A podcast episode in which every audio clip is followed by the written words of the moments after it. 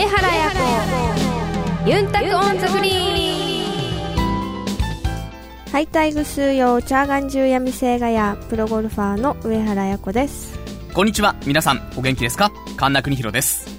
この番組はプロゴルファーとして活動する私上原彩子が週替わりでゴルフトークやゴルフ以外の活動報告さらには気になることプライベートなことなどさまざまな話題をユンタクしながらお届けする番組です。皆さんからのメッセージもお待ちしています。メールアドレスはユンタクアットマークあやこハイフン上原ドットコムまでお寄せください。さあお知らせの後は素敵なゲストをお迎えしてのスペシャルトークです。お楽しみに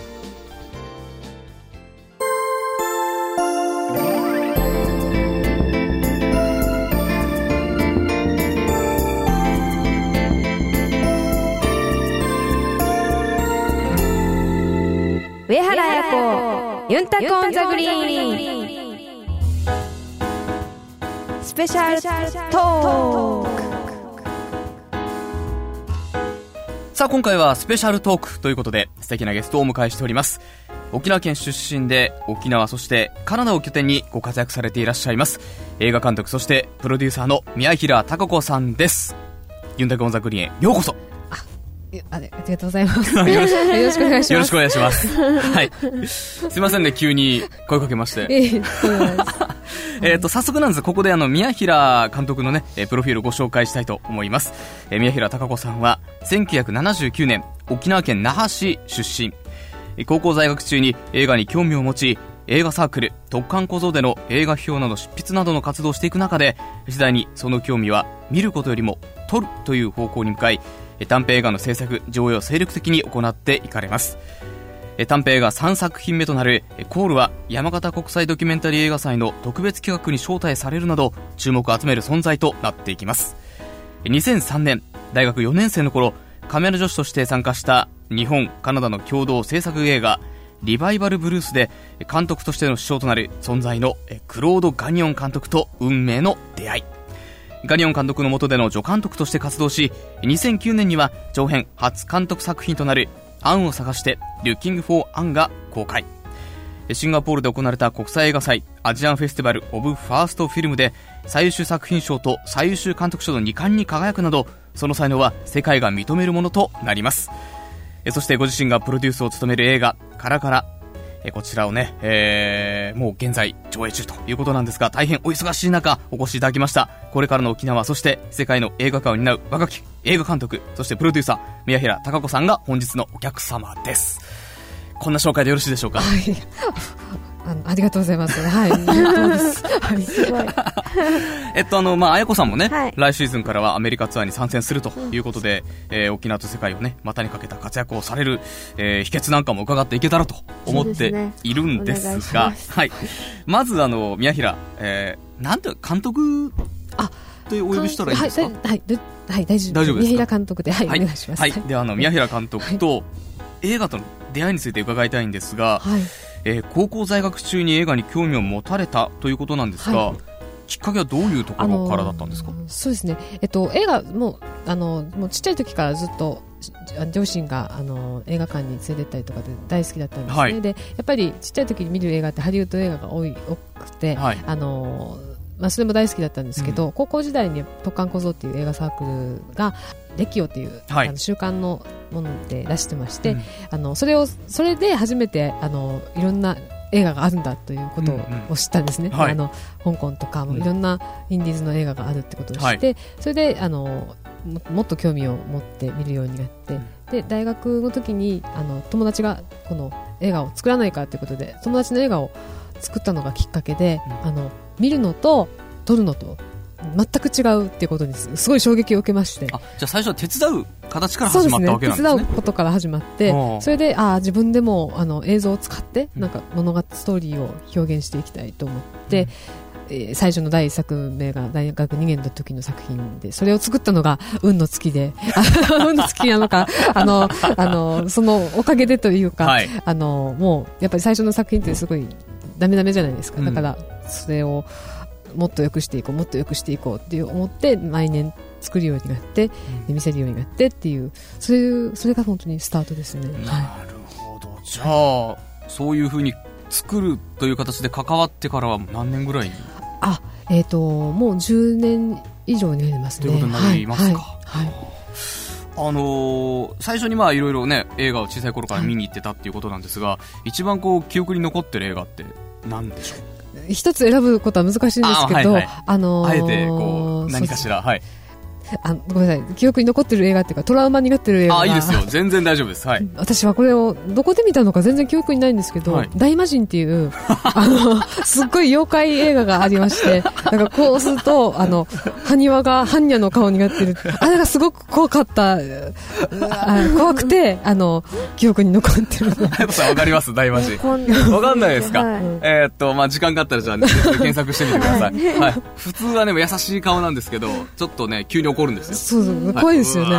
怒りの顔になるっていうね。そうなんですよ、ね、あれがトラウマ。トラウマでもそれを他の人に話すと、うん、あれはあなたがちっちゃい頃にはなあの上映されてないはずだって。そうなんですよ。だから年齢で言うともっと前の 作品だと思うんですけど。そうなんですよね、はい、だからどこで見たのかすごく不思議なんですけど。まあ多分ね レンタルで、ね、小さい頃ね見たのか。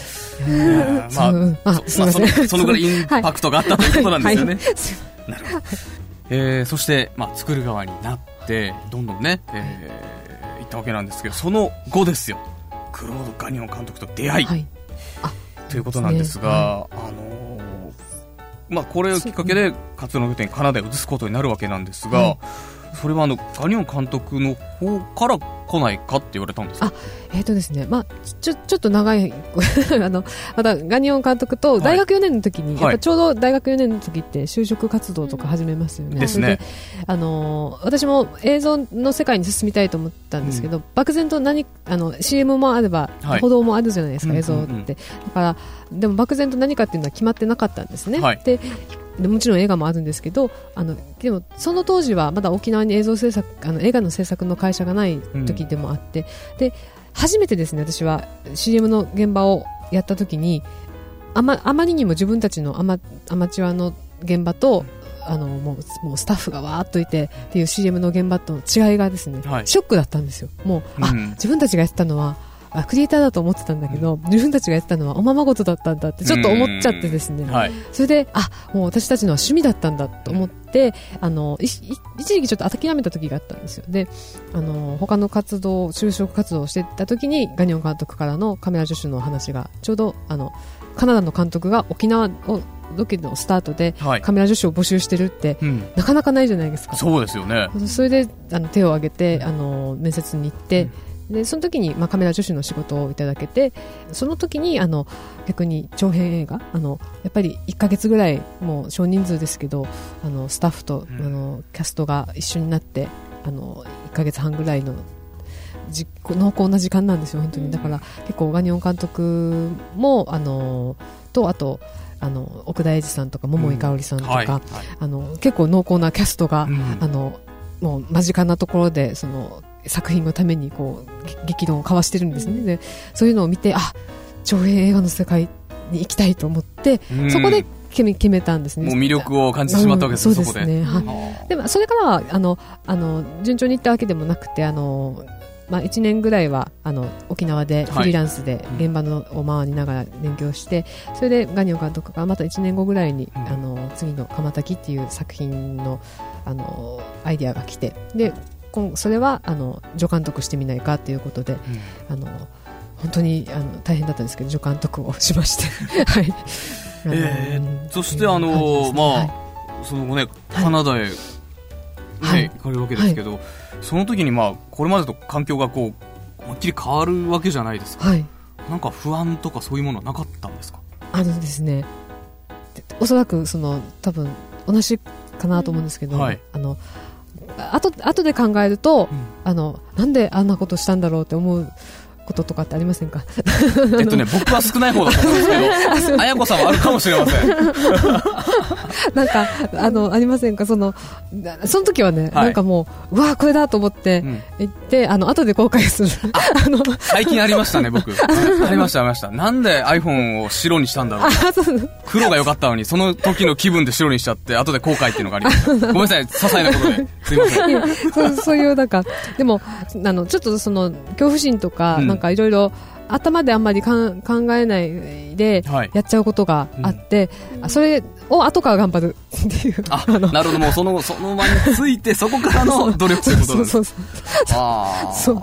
それはうんありますね。あの、あやこさんもね、はい。まあ、あの、アメリカに行って、まあ、もちろん、あの、今、準備はね、もちろんしてると思うんですけれども、不安とかそういうものはないですか？あの、環境については、もちろんプレーについてはね、あの、練習重ねていくと思うんですけど、その環境の変化とか、そのあたりはどうですか、やっぱ不安ですよ。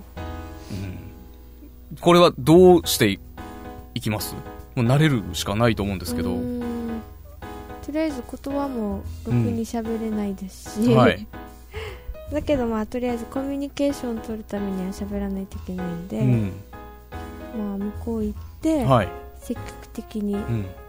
一応は話すようにしようと思ってますけど。なるほど。これ、いかがでしょう宮根でもなんかねうん。あのー私、まあ、自分で言うのもあれなんですけど沖縄の女性ってうん。すごいタフだと思うんですよ、うん。は基本的に、うん。でやっぱ海外に行ってあのー本当寮でも友達ができて沖縄の子だったんですけど、すごくやっぱりねあの需要あの受け入れるその環境をあのあの受け入れて結構仲良くする力があると思うんですよ。ね、うん。で私が初監督した時もあのカナダでオールロケだったので、あのスタッフは全員カナダ人で、はいだったんですね、うんそれで語学の面とかも不安はななきにしもあらずだったんですけど、うん。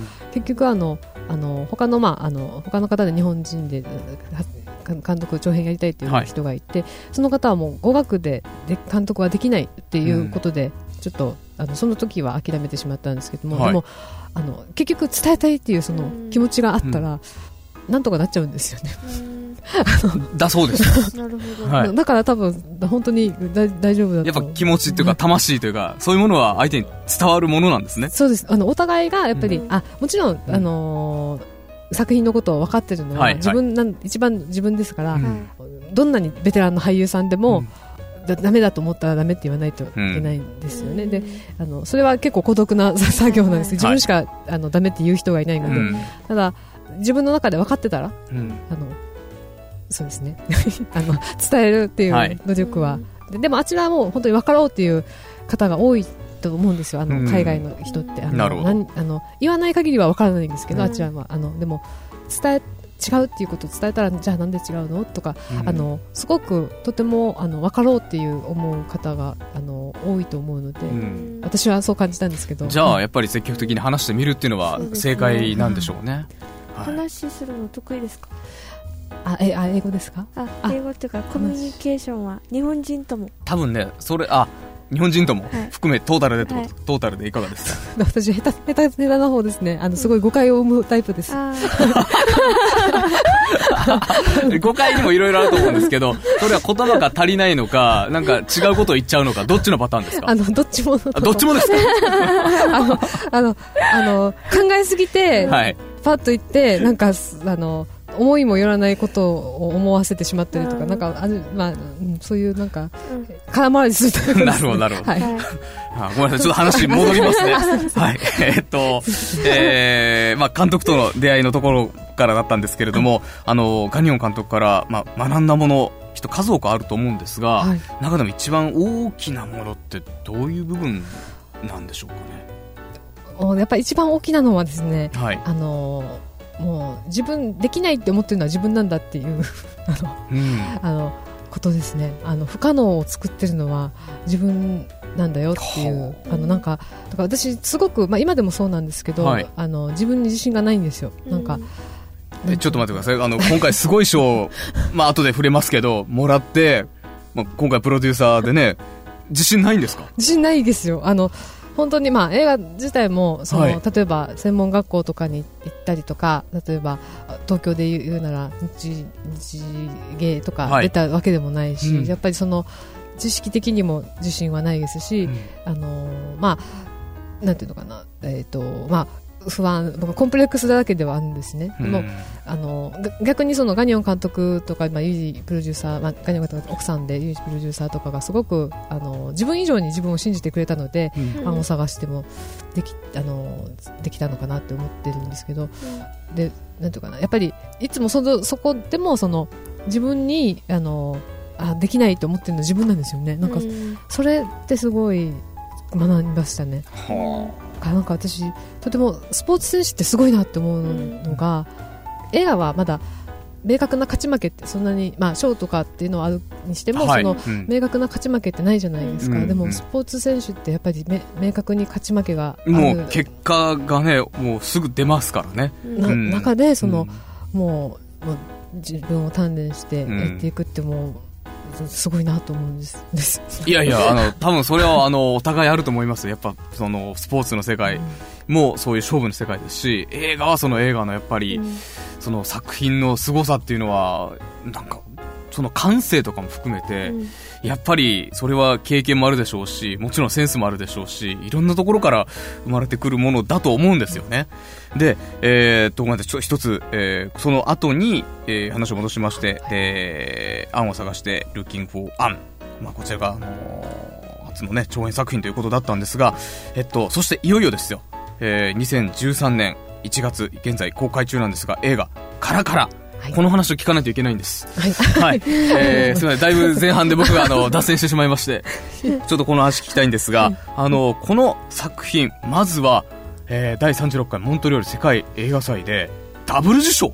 そうですね。はい、えー、視点賞と観客賞。はい。ものすごいこれは快挙なんですよね。あのはい嬉しかったですね。はいあのモントリオール世界映画祭自体が、はい。やっぱりあの、まあ、私たちのあの私の第二の故郷の映画祭でもあるんですけども、うん。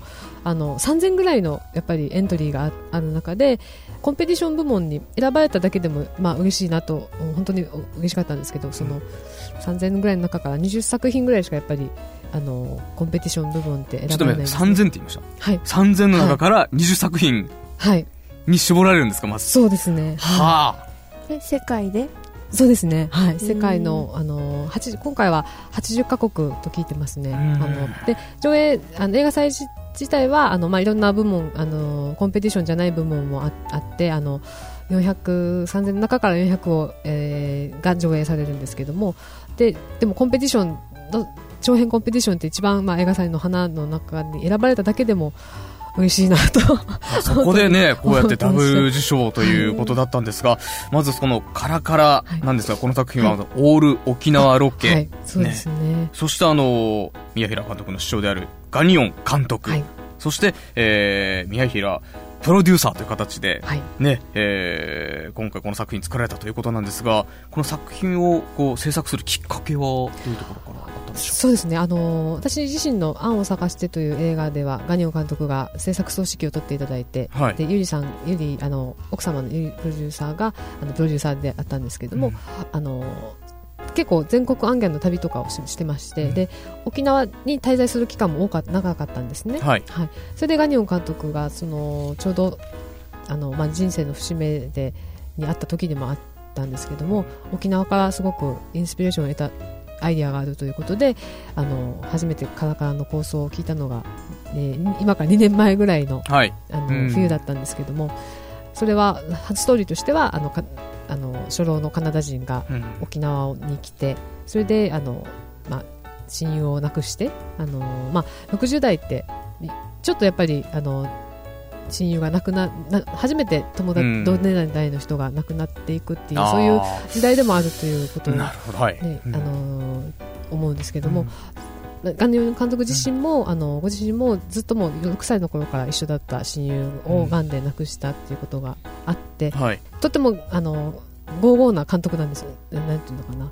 あの途方に暮れたことなんてないっていう あのあのすごいいつもエネルギッシュな監督なんですけど、でもその時はやさすがに答えたみたいで,、うん。でちょうどその時に沖縄に来ることがあってで実際あのそのあの親友のジョーさんっていうんですけど、はい。ジョーさんをもうあの2人でなんか6歳ぐらいの時に決めてたあのことがあって、あの僕のあの僕が死んだらもうあの川海に流してくれと言ってたらしいんですよね、そのジョーさんが。それで、それを沖縄でやりたいと いう、いう話まで、あの、相談されて、で、いや、それは違法だからダメ、ダメですとか。そうですね。そうなんです日本ではちょっと難しいかもしれませんね。あの、なんか、でもそれぐらい、あの、なんか、もう沖縄に連れてきたいとか、そういう、それがなんか結構沖縄にとても、あの、エネルギーをもらったみたいで、それで、ストーリー自体は、その、あの、ガニオン監督と重なる部分でその親友を亡くしたっていうことなんですけども、はい。あの心を 心の平安を求めてうん。やってきたカナダ人が、えー沖縄を旅しながら、はい。あのひょんなことから日本人のあの工藤由紀さん演じる純子といううん。主婦に出会いまして、であのこの純子も純子であの夫にに DV を受けていて、うん。あのそこから逃げ出すように2人であの沖縄を旅するっていうロードムービーなんですけれどもなんかそういうその話を聞いた時にすごく私はあのあなんかじ、まあ、沖縄出身の自分にはない視点あの観光客が主人公っていう。確かにそうですね。なんかうん。やっぱり沖縄で映画って言ったらなんか沖縄の人が主人公じゃないといけないっていう私はがんじがらめのあのことあの思いがあって。けど基本やっぱそういうふうに作っちゃいますよね。あのこれまでの方々、はい。そうそういう作品が多いですもんね、そうですね。だから、すごいこれは面白そうと思って、はい。でやっぱりガニオン監督自身がとてもあの、えっと、カナダのピッツバーグとか、まあ、カナダ人なんですけどもあのアメリカのピッツバーグとかすみません、うん。あのアメリカのピッツバーグとかあの京都で映画を撮られたりとかまた鎌田鎌田木という作品では滋賀で撮られたりとかしてるんですけども基本的には本当に人間を描いてるんですよ。だから、うん。あのこのガニオン監督が撮る沖縄を見てみたいというその思いから あのいやこれは私がプロデュースね。しないといけいけんだろうと思ってプロデューサーという形でのね、はい。作品になったわけなんですけれども、はい。これからから、えーキャッチコピーが心がちょっと疲れたら大人の家でも悪くない。はい。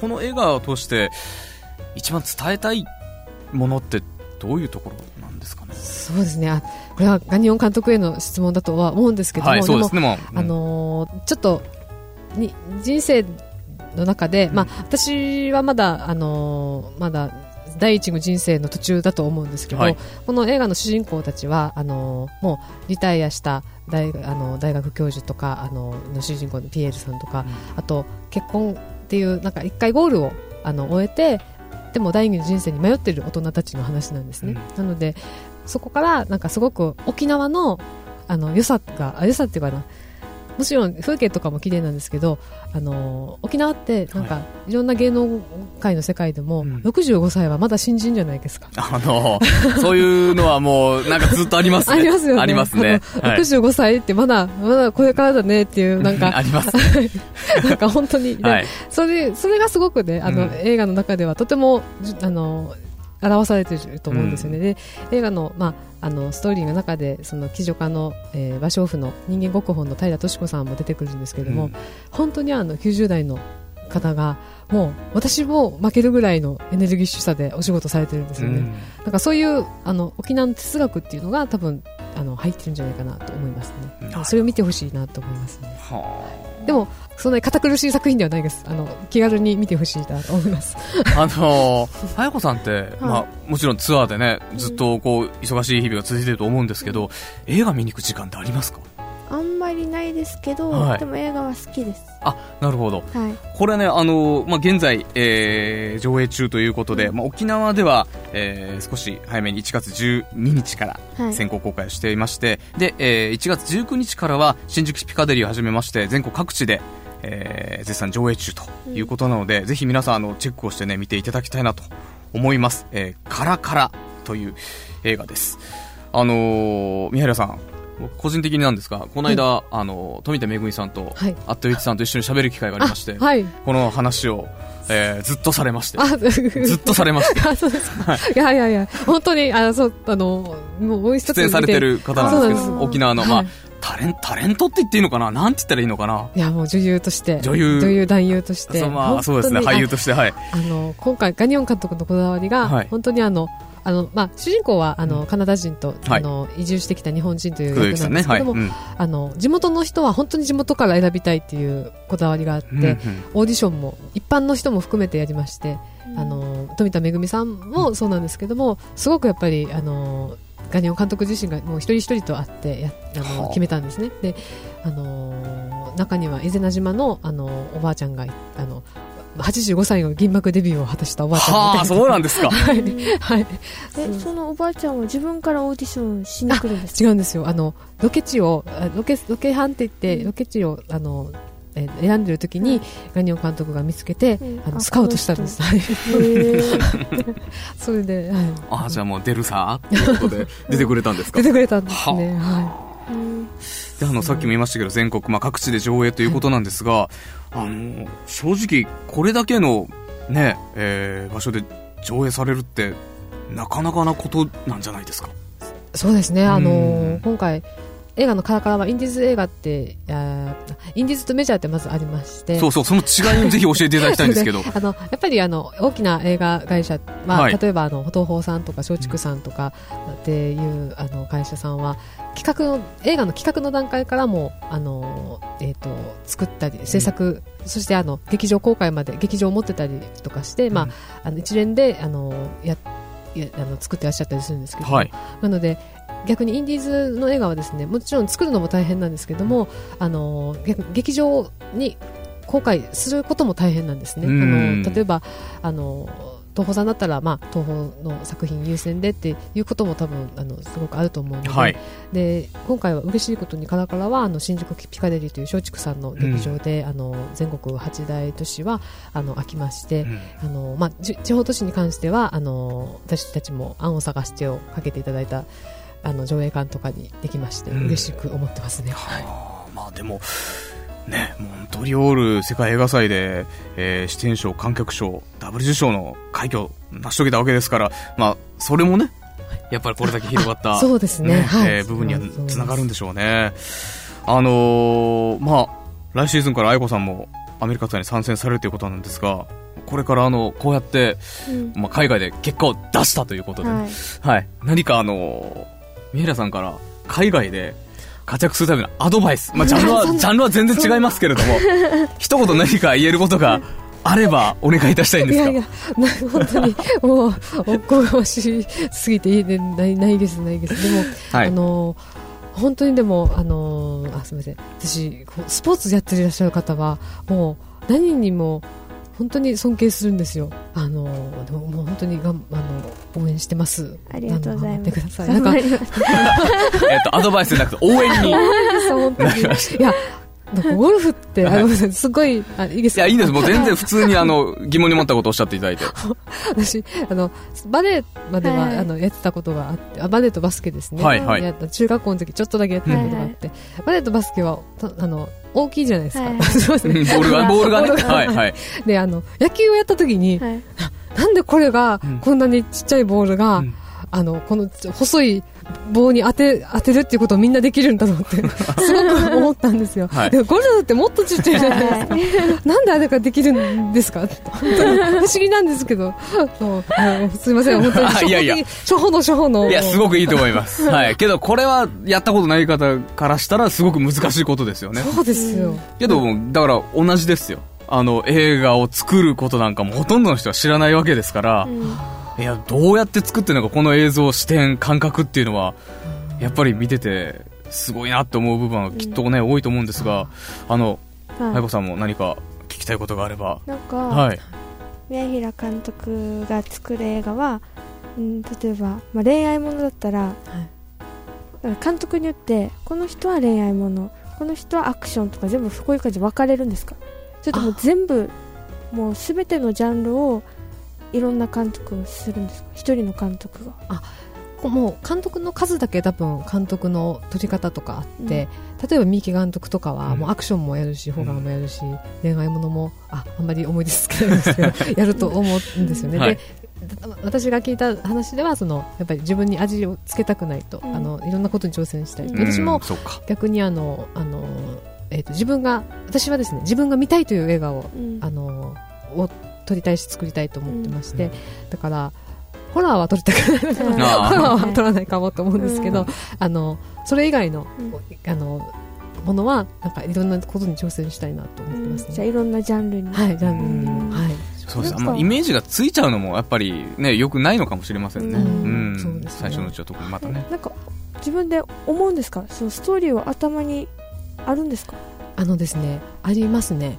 あの今も3本ぐらいはあるんですはい、えそれは自分が実際に起こったことを含めてあこういうストーリー面白いかもみたいな感じのイメージですか？そうあの実際に作る時ってあの、あの自分だけの体験だとやっぱりもう33しかできてないので、うん。限りがあるんですよ、うん。でもあのやっぱりいろんな新聞とか読んだりとか、逆にその新聞読んでえこういうことが起こったんだこの人はどう考えたんだろうとかその時の場面とかを想像してうん。物語が生まれる時もあるんですね。うん。だからいろんなことからなんか摘み取るというか。日常生活の中ではいふとこうつながっていったり浮かんだりっていうことなんですか、そうですね。だから「案を探して」とかは、はい。あのー結構、まあ、17歳の女の子が主人公なんですけど、うん。実際にロザンナさんとか、うん。ダニエル・ピロンさんとかあの60代の方の登場人物としてありましたのでやっぱりそこがすごいハードルだったんですよ。自分は60代まで生きたことがないのに、うん。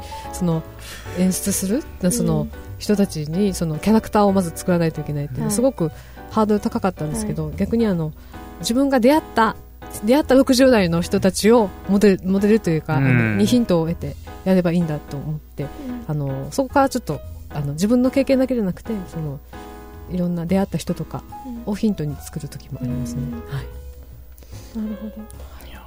すごいね。すごい。ね。なんかこういう映画作ってほしいなーっていうのがあったらリクエストしてもいいんですか？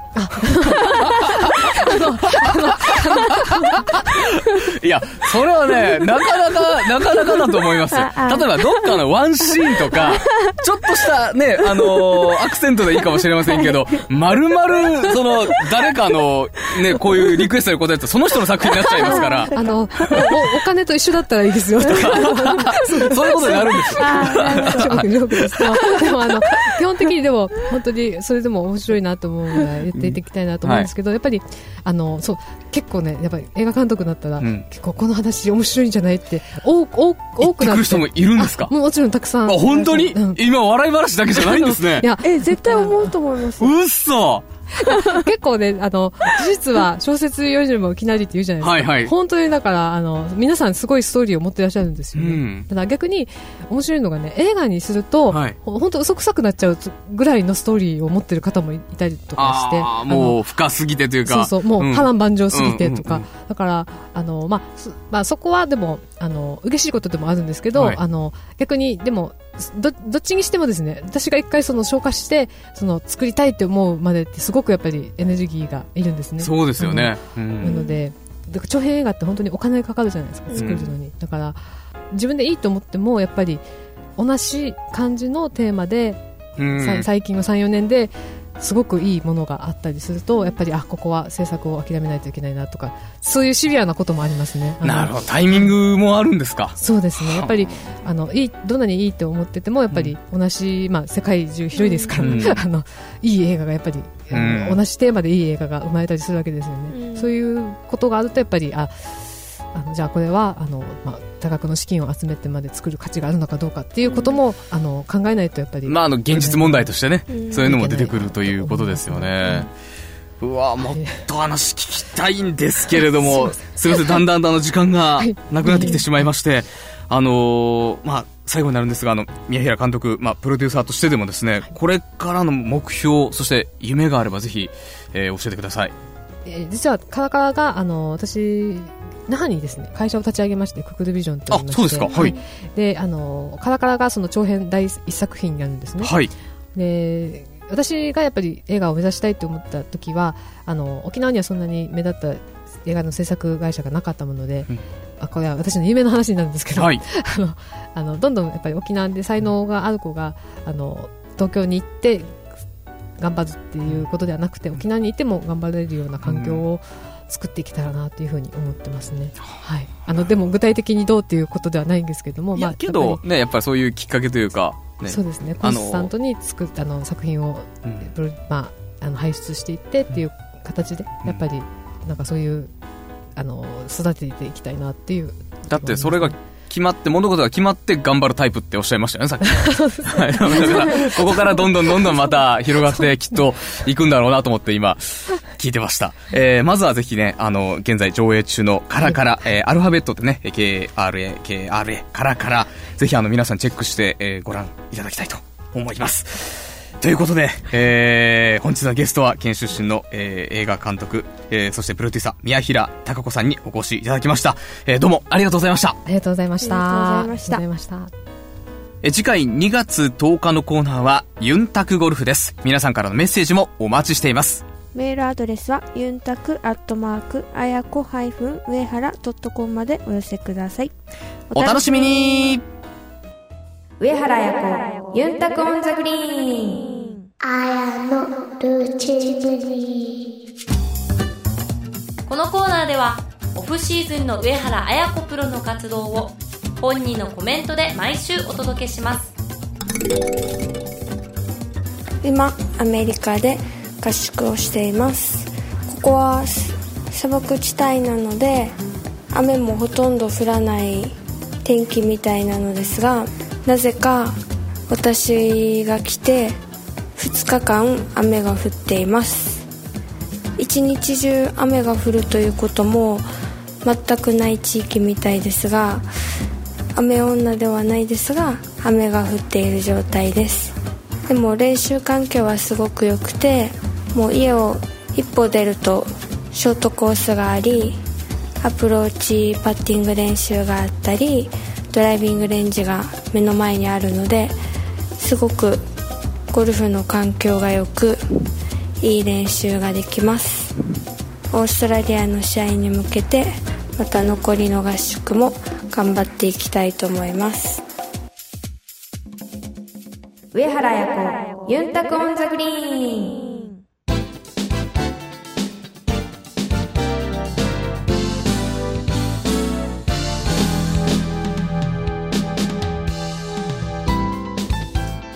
届けしました。